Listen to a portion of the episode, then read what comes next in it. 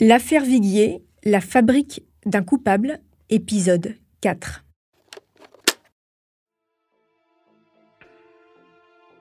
Ce 1er mars 2010, c'est un nouveau procès qui s'ouvre pour Jacques Viguier. Cette fois, il va devoir faire face aux jurés de la cour d'assises d'Albi. Les débats vont durer trois semaines. Jacques Viguier a fait le choix de changer d'avocat. Désormais, pour assurer sa défense, il a pris le Toulousain Jacques Lévy et le redoutable ténor du barreau Éric Dupont-Moretti. La petite ville d'Albi est en effervescence. Comme à Toulouse un an plus tôt, le procès est un événement considérable. Et là encore, c'est la foule des grands jours qui se presse au palais de justice. Quel sort attend l'éminent professeur de droit? Va-t-il être plus combatif qu'à Toulouse?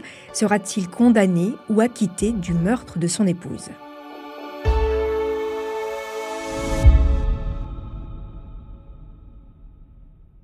Parmi les nombreux journalistes venus couvrir ce procès, il y a Stéphane Durand-Soufflant, chroniqueur judiciaire au Figaro.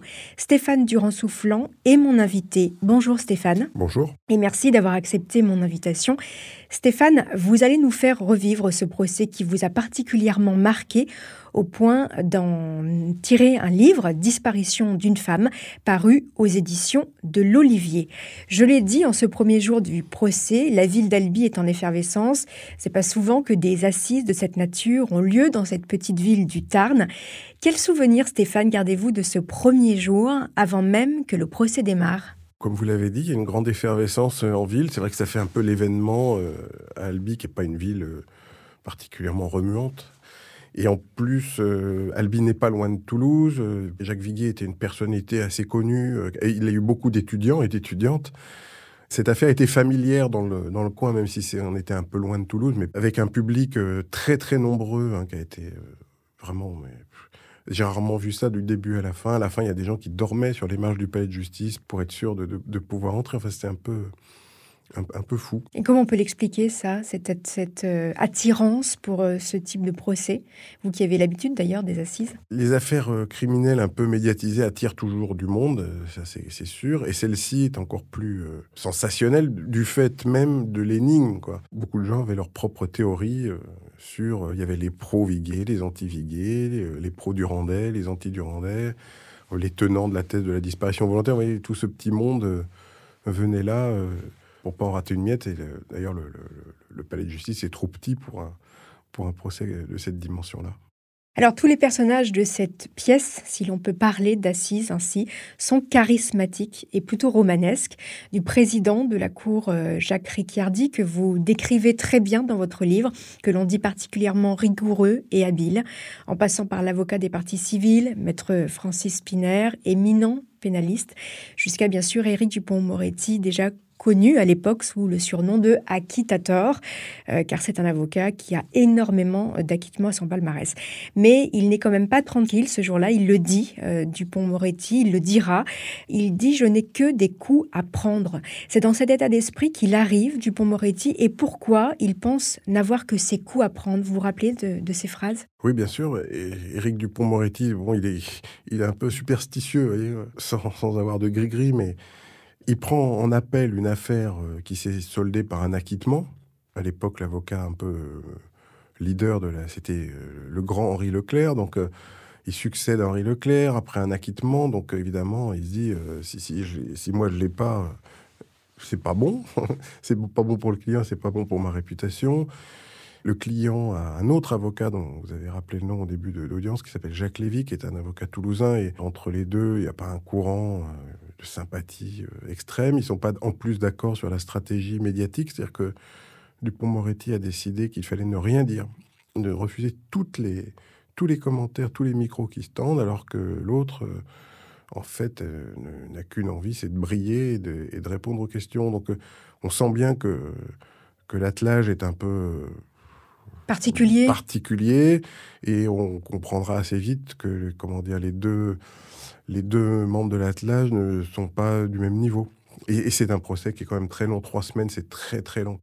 Alors, vous, vous racontez très bien dans, votre livre que les, jours passent finalement. Euh, tout le monde euh, a pris un petit peu ses habitudes. C'est comme ça dans les procès d'assises qui durent longtemps, comme euh, vous le dites, avec toute la ville qui, commente au bar, etc.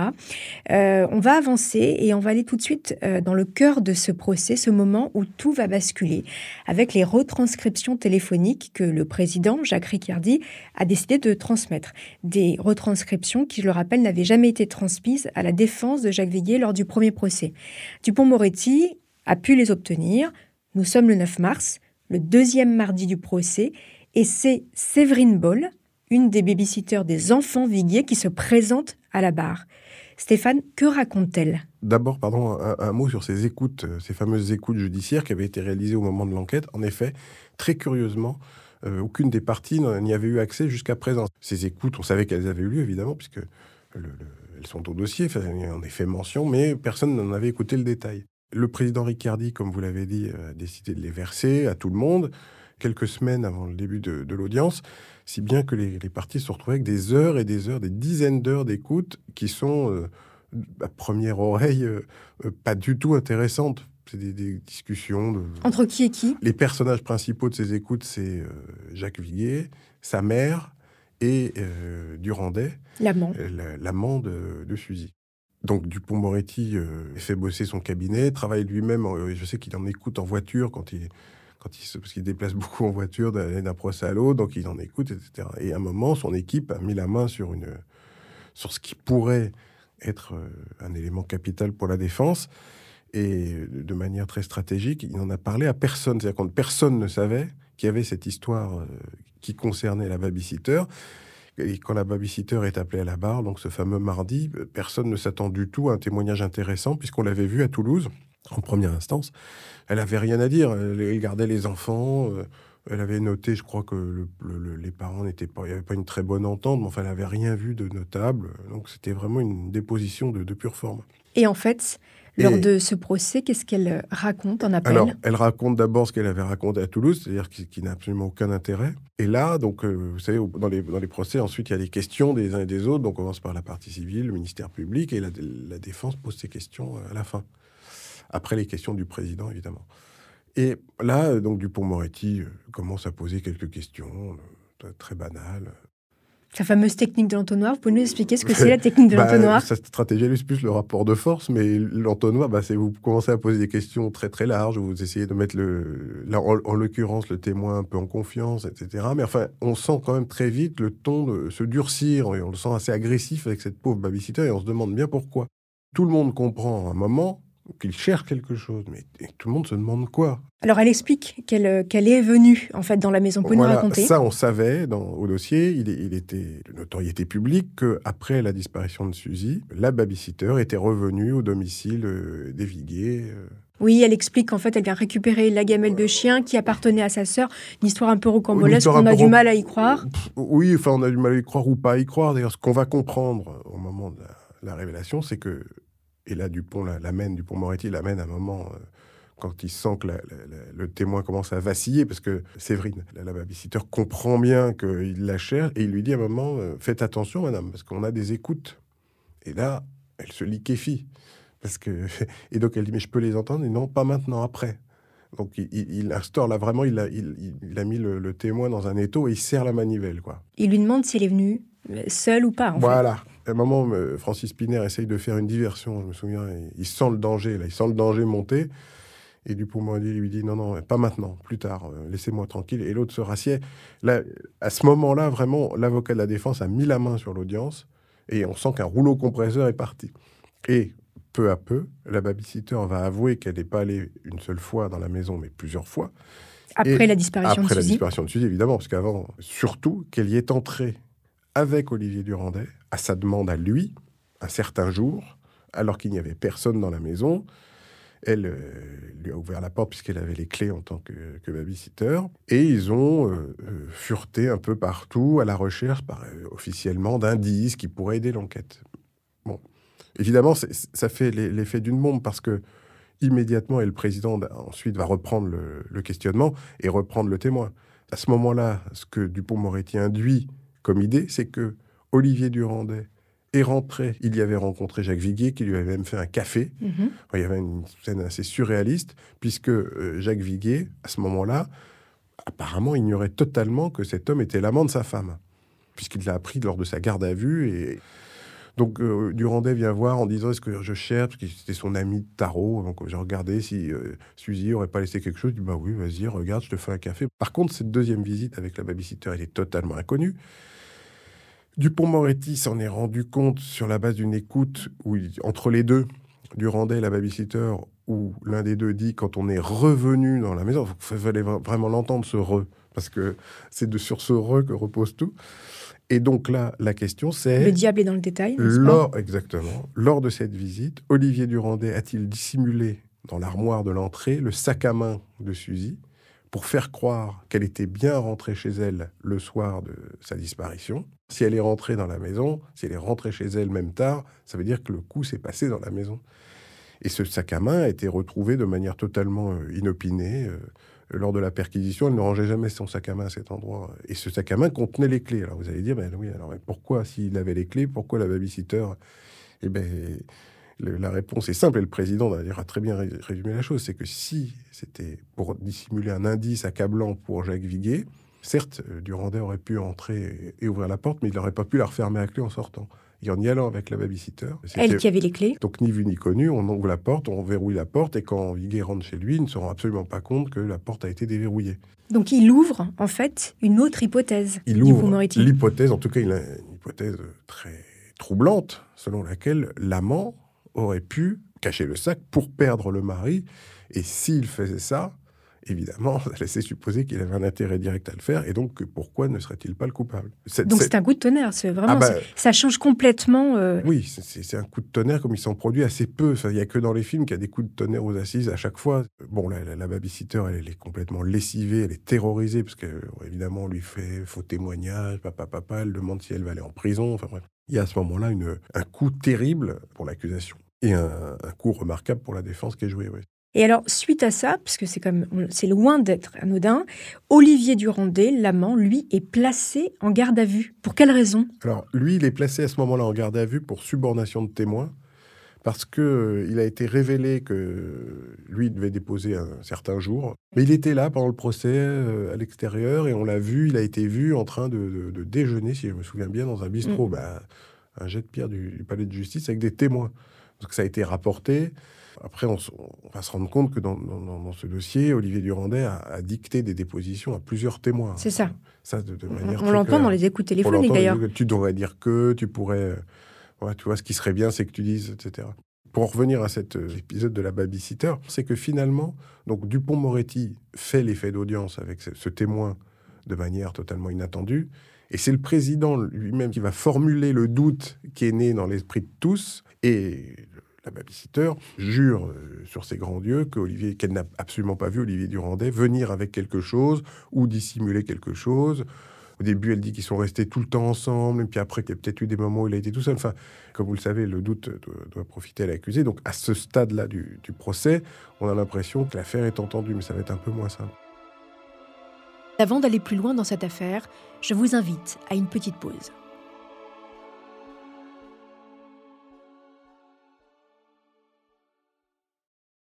Olivier Durandais, lui, donc reste clairement dans sa position, euh, celui qui cherche, celui qui aide les enquêteurs, mais celui, aux yeux de beaucoup d'autres, qui pollue l'enquête quand même. Il a pollué l'enquête pendant des années. Alors, Olivier Durandais, d'abord, il faut, ce qui- ce qu'il faut bien dire, ce qui est important de rappeler à chaque fois, c'est que cet homme n'a jamais été soupçonné officiellement de quoi que ce soit.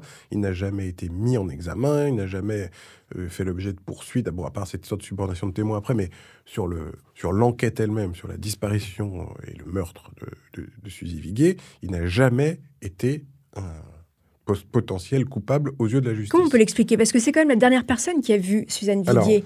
Ce qui est très curieux dans cette affaire Viguier, c'est qu'il y a un mari, une femme, un amant, le triangle amoureux classique. Quand l'un des trois disparaît, l'enquête va immédiatement s'intéresser aux deux autres. Or, ce qui est très troublant dans ce, dossier-là, c'est que l'amant s'est immédiatement rapproché. D'abord, l'amant a eu des soupçons, euh, a formulé des soupçons sur l'hypothèse criminelle le jour même de la disparition de Suzy. C'est-à-dire qu'ils avaient rendez-vous en début d'après-midi, rendez-vous téléphonique, elle n'a pas honoré. À 17h, il appelle une des sœurs de Suzy en disant si ça se trouve, c'est Jacques qui l'a tué.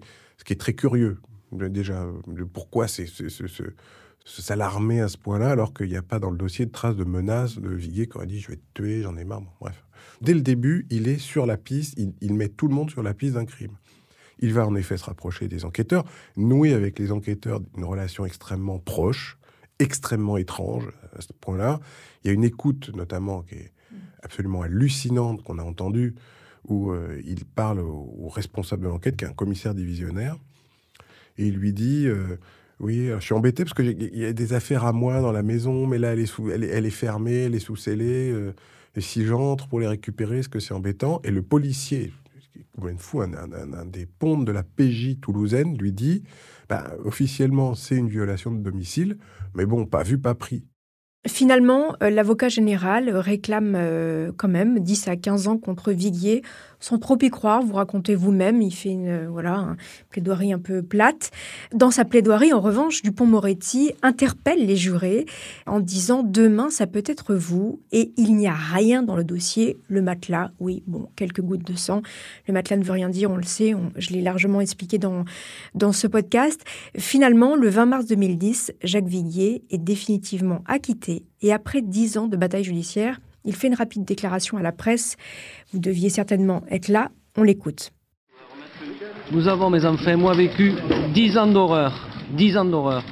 Je suis très heureux de ce résultat, mais je dois me reconstruire. C'est pourquoi nous vous demandons, mes enfants et moi, de nous laisser en paix. Je vous remercie. Stéphane, une réaction à cette déclaration On sent un homme complètement épuisé. Vous disiez euh, tout à l'heure que dans cette affaire, il y avait beaucoup de personnages charismatiques. Le moins charismatique de tous, c'était l'accusé. C'était un, un homme qui, en effet, n'allait pas bien du tout, qui était extrêmement abattu, qui prenait des médicaments, hein, qui avait des problèmes euh, de bipolarité, en fait. Les, enquêteurs ont voulu faire de lui le, docteur Mabus de, Toulouse, un, criminel redoutable qui avait mis en place son truc pour se jouer des, policiers, mais quand on, ça ne résiste pas à l'examen, enfin, c'est absurde. S'il avait fait ça, il aurait pris des risques beaucoup trop grands. Enfin, il a vécu son, procès. Euh, il était absent à son procès, en fait. Au deux, d'ailleurs. Il était présent, ouais, encore plus au deuxième, je pense. Il réagissait pas. Et d'ailleurs, euh, plaide en dernier Éric Dupont-Moretti. C'est un samedi matin, si ma mémoire est bonne, parce que l'audience avait évidemment pris du retard. Donc on, est, on arrive le samedi matin. Dupont, c'était un avocat euh, qui plaidait rarement longtemps. Mais là, il, a décidé de faire une plaidoirie extrêmement puissante. Et il y avait cette scène absolument stupéfiante où donc, Dupont plaide. Il a été franchement très très bon dans ce, dossier. Et euh, derrière lui, il y a Jacques Viguet qui, le regarde totalement cireuse il est posé là, quoi, comme un meuble, mais il n'écoute pas. Et à un moment, donc Dupont s'en prend notamment aux, méthodes des policiers qui ont été, euh, d'après ce qu'on peut en dire, notamment le père de Jacques Viguier, euh, sont comportés vraiment de façon très déloyale, euh, essayant de faire en sorte que le père dénonce son fils d'un crime qu'il aurait connu. Et à la fin, évidemment, il plaide l'acquittement avec conviction. La cour se retire pour délibérer. À l'époque, les jurés en appel étaient 12 plus trois magistrats, ça fait 15 personnes qui doivent délibérer, répondre à des questions, donc c'est long. Mais là, ça n'en finissait pas.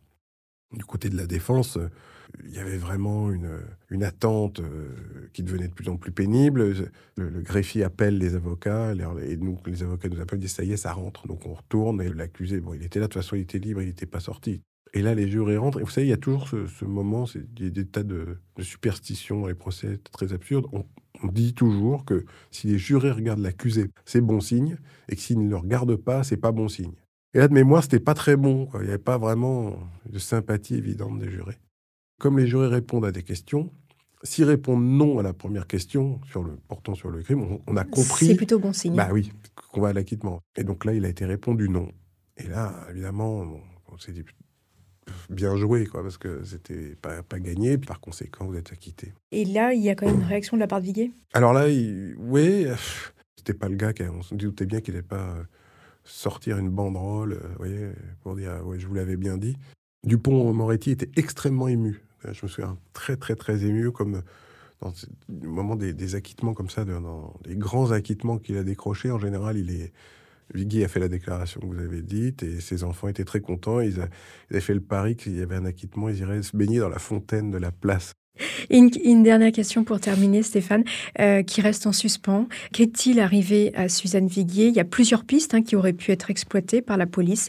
Rapidement, Stéphane, quelles sont-elles, ces pistes qui n'ont pas été exploitées? Première piste, alors la cour d'assises a quand même dit que c'était un homicide. Euh, officiellement, Suzanne Viguier a été victime d'un crime. Donc, bah, hypothèse, euh, évidemment, c'est quelqu'un d'autre qui a commis ce crime, mais qui? Et deuxième hypothèse, la cour d'assises s'est trompée sur ce point, et Suzanne Viguier est partie euh, volontairement du domicile pour aller on ne sait où, et personne n'a jamais retrouvé trace d'elle ce qui paraît difficile à admettre, surtout à notre époque avec les, vidéos, les vidéosurveillances un peu partout, les, les, les, tracages numériques, vous voyez, ça paraît difficile. Mais voilà, de toute façon, on ne saura euh, probablement jamais ce qui s'est passé. Vous, vous avez une opinion? Ça n'a aucun intérêt.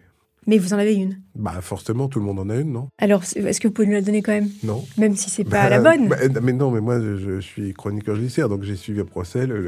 L'accusé a été acquitté à deux reprises, ce qui n'est pas donné à tout le monde. Euh, pour moi, cette affaire est terminée. Et on, Alors, dites-nous juste, est-ce que vous pensez à un homicide ou pas? Oui. Je pense que oui. Bon, on restera là. On ne saura pas qui. Vous le gardez pour vous. Merci Stéphane Durand-Soufflant de nous avoir fait revivre ce procès en appel de Jacques Viguier. Je rappelle que vous êtes journaliste, chroniqueur judiciaire pour le journal Le Figaro et que vous avez signé aux éditions de l'Olivier Disparition d'une femme sur cette affaire qui a marqué les annales judiciaires. Merci Stéphane.